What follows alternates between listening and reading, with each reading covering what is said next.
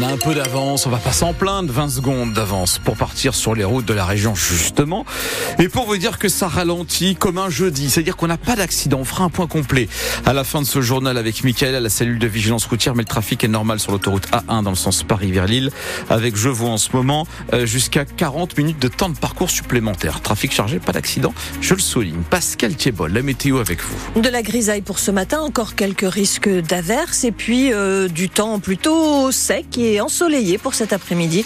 Des températures maximales autour de 10 degrés. Pascal, nous sommes jeudi et pour certains, c'est déjà la fin de semaine. Oui, on vient d'en parler avec Zef. Hein. Gabriel Attal l'a évoqué euh, mardi dans son discours de politique générale. Les administrations françaises vont devoir expérimenter donc cette semaine en quatre jours, c'est-à-dire sans réduction des horaires. Les conditions de travail doivent évoluer. L'État doit donner l'exemple, a précisé le Premier ministre. La mairie de Grande-Sainte dans le Dunkerquois n'a pas attendu ce discours pour s'y mettre. Depuis le 1er janvier, la semaine des quatre jours est donc en place. Et un mois plus tard, Alice Marot, les agents qui ont franchi le pas, ne le regrettent pas. Cette semaine réduite, elle a déjà un peu changé la vie de Laurence. Je suis des jaloux en fait. Hein. Les quatre jours, c'est vraiment très bien. Elle travaille au service restauration scolaire de Grande-Sainte et pour que tout rentre en quatre jours, elle a simplement réorganisé ses journées. Faisiez 8h25, midi, 13h30, 17h30. Et aujourd'hui, on fait 8h15, 17h30 en continu. Donc une fois tous les 15 jours, j'ai un grand week-end de 4 jours. Résultat, elle se sent beaucoup plus détendue quand elle commence sa semaine. On est bien reposé, on a pu faire tout ce qu'on voulait, on n'a pas dû courir sur un week-end samedi dimanche.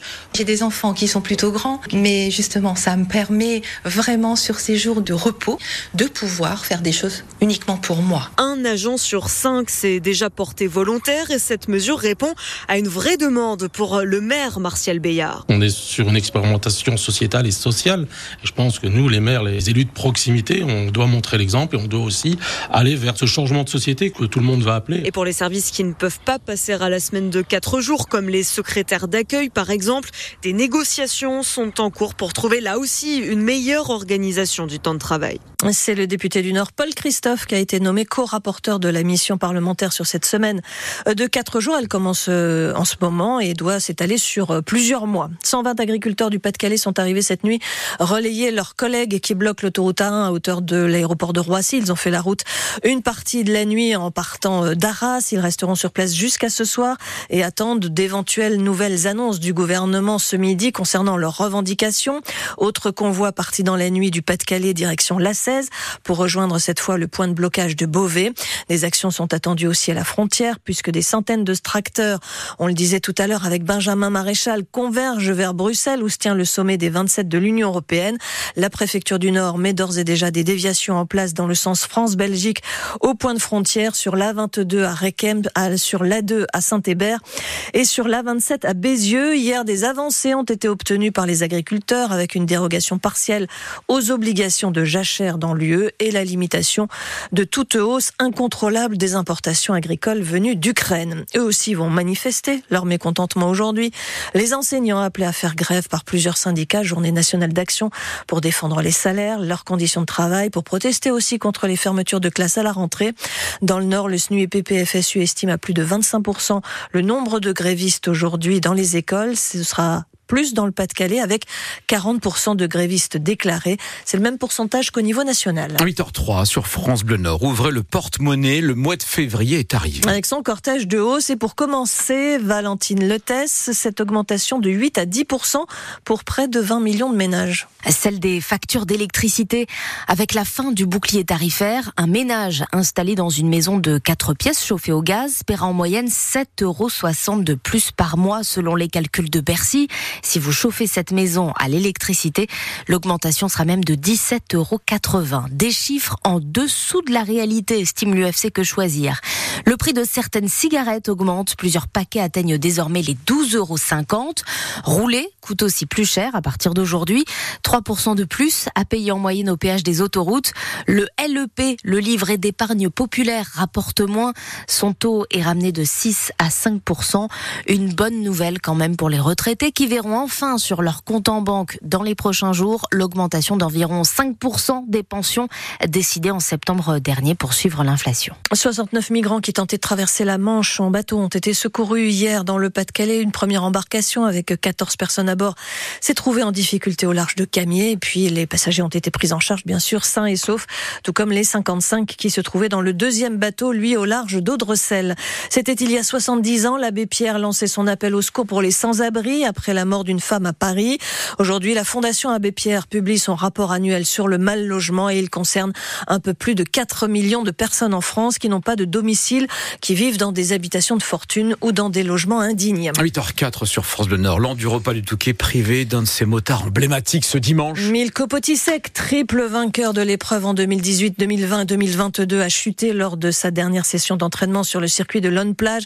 Une chute à faible allure mais qui fait des dégâts, fracture du bassin pour Milko Potisek, forcé donc de renoncer à l'enduropal. L'an passé, il avait déjà été contraint à l'abandon, mais cette fois après une casse mécanique pendant la course. Toujours à deux roues mais sans moteur, cette fois c'est le début de la saison cycliste avec la première étape de l'étoile de Bessèges, course à étape dans le Gard. Elle a été décalée en raison du mouvement des agriculteurs. L'équipe nordiste Van Rissel Roubaix Lille Métropole participe à cette première épreuve avec Thomas Bouda comme leader. Et puis chez Cofidis, c'est Benjamin Thomas qui emmènera l'équipe avec un revenant, Alexis Goujard.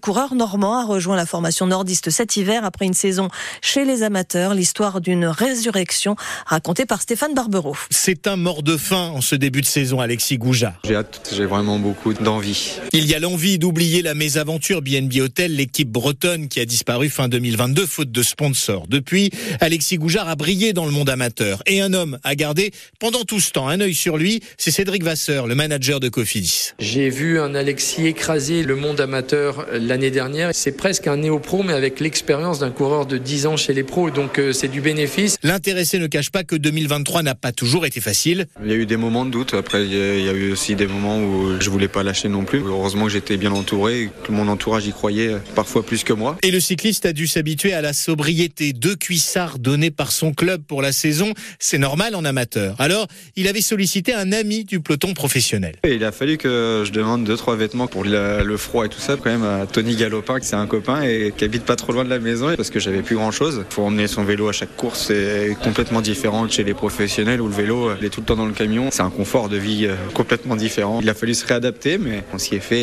et ça l'a fait. L'homme n'est pas du genre à se plaindre, surtout que les bonnes nouvelles s'enchaînent en ce moment. Je viens d'être papa le 27 décembre, c'est euh, magique. hein. 2024 commence pas trop mal.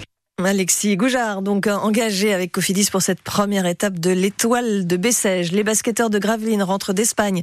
Battus par Saragosse 101 à 90, c'était un match de groupe de la Coupe d'Europe FIBA. Pour l'instant, le BCM est troisième au classement.